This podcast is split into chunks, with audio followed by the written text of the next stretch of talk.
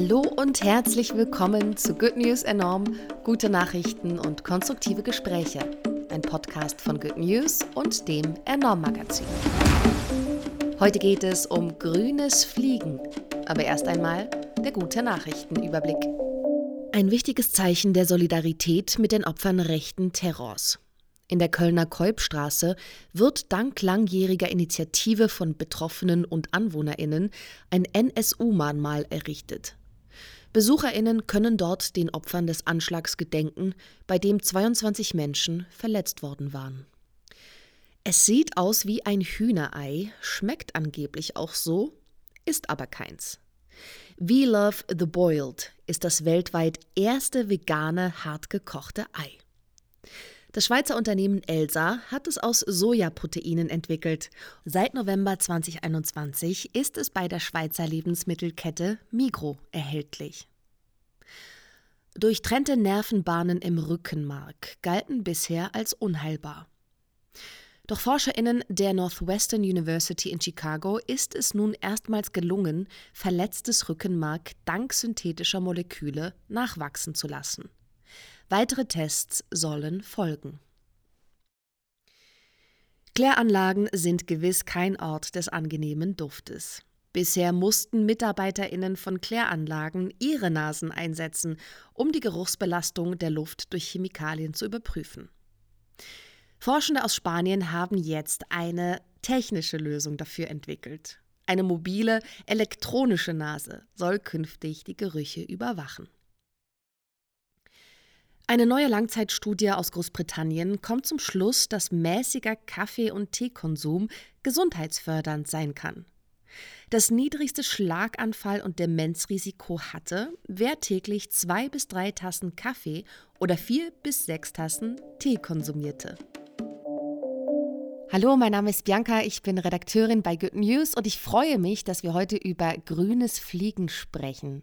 Ich freue mich besonders, dass wir heute zum ersten Mal Nanja mit dabei haben, zurzeit Redakteurin beim Enorm Magazin. Hallo Nanja. Hallo Bianca, ich freue mich auch sehr dabei zu sein heute. Nanja, du bist nach Toulouse gefahren. Warum? Toulouse ist Hauptstadt der europäischen Luft- und Raumfahrt. Da passiert total viel. Also da sind einerseits einfach sehr, sehr große Unternehmen ansässig, die, die man kennt. Airbus zum Beispiel als großer Flugzeughersteller. Es gibt aber auch ein bisschen kleinteiligere Unternehmen, also die zum Beispiel Flugzeugteile herstellen ähm, oder kleinere Startups, die sich mit eben grüneren Lösungen beschäftigen. Es gibt sehr viel äh, Infrastruktur auch drumherum.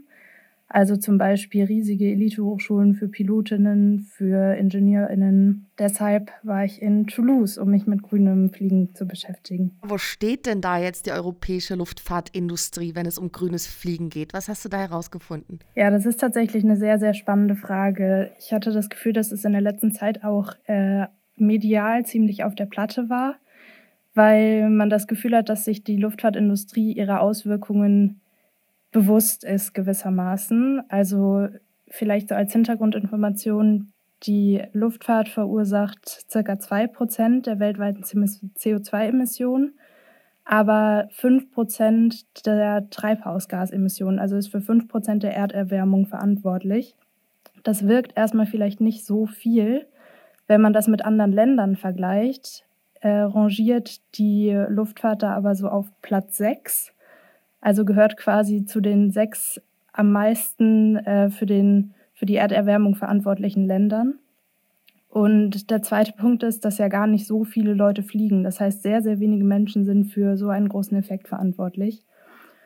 Und das merkt man schon. Die Luftfahrt weiß das. Also gerade, ich habe unterschiedliche Produktionsstätten, unterschiedliche Unternehmen besucht da sind überall so ein bisschen die Schlagworte der grünen Luftfahrt präsent. Also es geht viel um synthetische Kraftstoffe, um Wasserstofflösungen, äh, um Biokraftstoffe zum Beispiel, die aus Biomasse äh, gewonnen werden.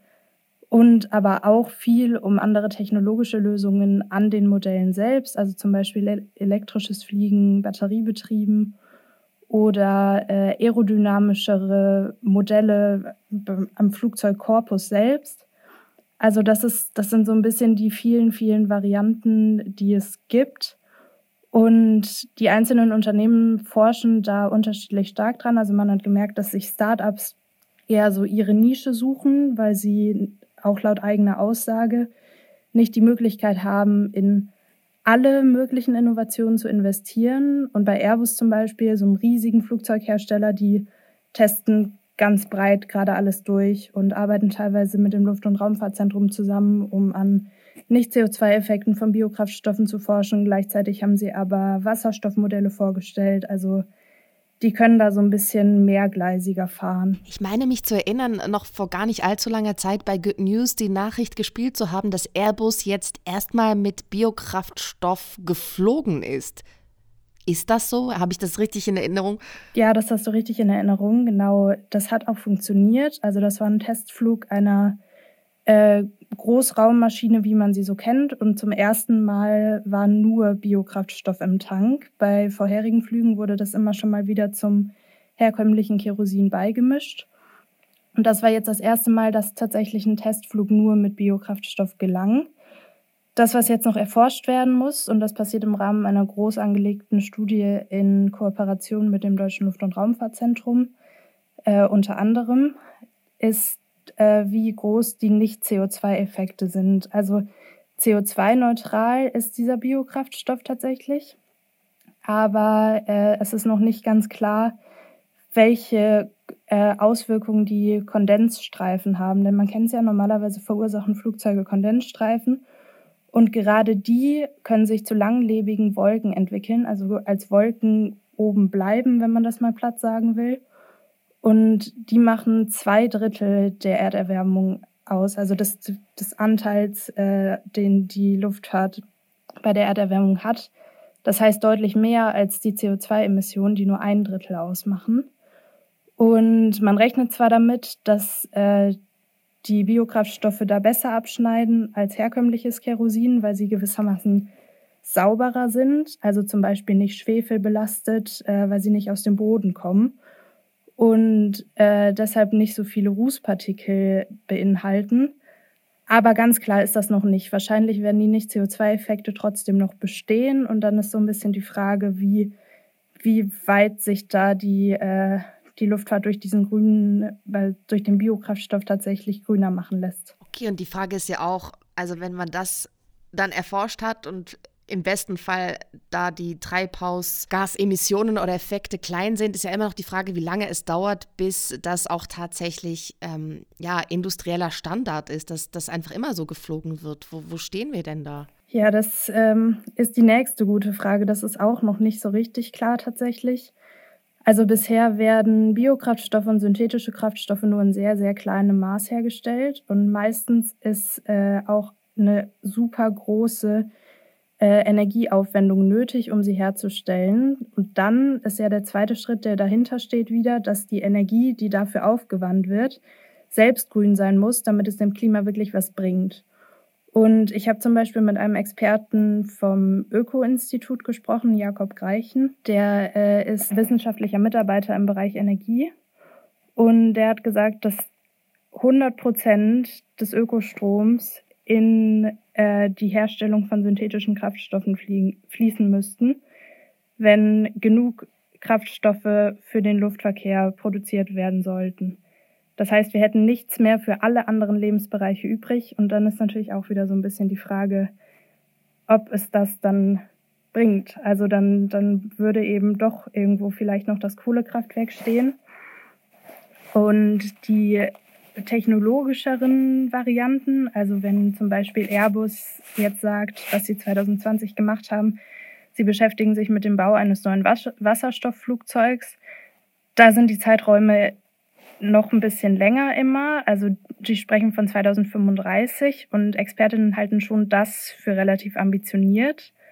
Auf der anderen Seite ist es ja im Hinblick auf die Klimakrise gar nicht so viel Zeit. Also wenn 2035 erst äh, ein Wasserstoffflugzeug auf den Markt kommt, dann ja, ist das relativ spät und vor allem war da spannend, dass die Startups mit deutlich kürzeren äh, Zeiträumen planen. Also ich habe zum Beispiel ein Startup besucht, das eine äh, hybridbetriebene Hubschrauber-Alternative auf den Markt bringen will. Und da soll der Markteintritt so 2024 sein. Und die Startups sind sich aber bewusst, dass sie nur eben nischig ihren kleinen Beitrag leisten können und erwarten im Prinzip die große Veränderung von den großen Playern wie zum Beispiel Airbus. Wenn aber Airbus ja sagt, dass das Wasserstoffflugzeug erst 2035 auf den Markt kommt, dann ja, fehlt, fehlt da so ein bisschen die, die sinnvolle Chronologie. Und ähm, ja, deshalb werden wir wahrscheinlich nicht daran vorbeikommen, einfach weniger zu fliegen. Aber gerade für Langstrecken wird auf synthetische Kraftstoffe gesetzt und eben auch darauf, dass die in relativ kurzer Frist, zumindest in größerem Maße, vielleicht nicht vollständig, aber in größerem Maße, als es gerade geschieht, produziert werden können und dann herkömmliches Kerosin nach und nach ersetzen können. Du sagst, dass wir nicht drum kommen, wahrscheinlich einfach weniger zu fliegen. Du hattest ganz am Anfang angedeutet, dass ja sehr wenige Menschen auch tatsächlich fliegen. Ich habe hier eine Zahl vor mir, die hat mich dann doch ein bisschen ähm, sehr erstaunt, dass 89 Prozent der Weltbevölkerung noch nie geflogen sind. Und dass ja im Endeffekt eigentlich 11 Prozent der Weltbevölkerung dafür verantwortlich ist, für die ganzen Luftfahrtemissionen. Und von denen dann wiederum ist ein Prozent der Weltbevölkerung verantwortlich für die Hälfte der CO2-Luftfahrtemissionen.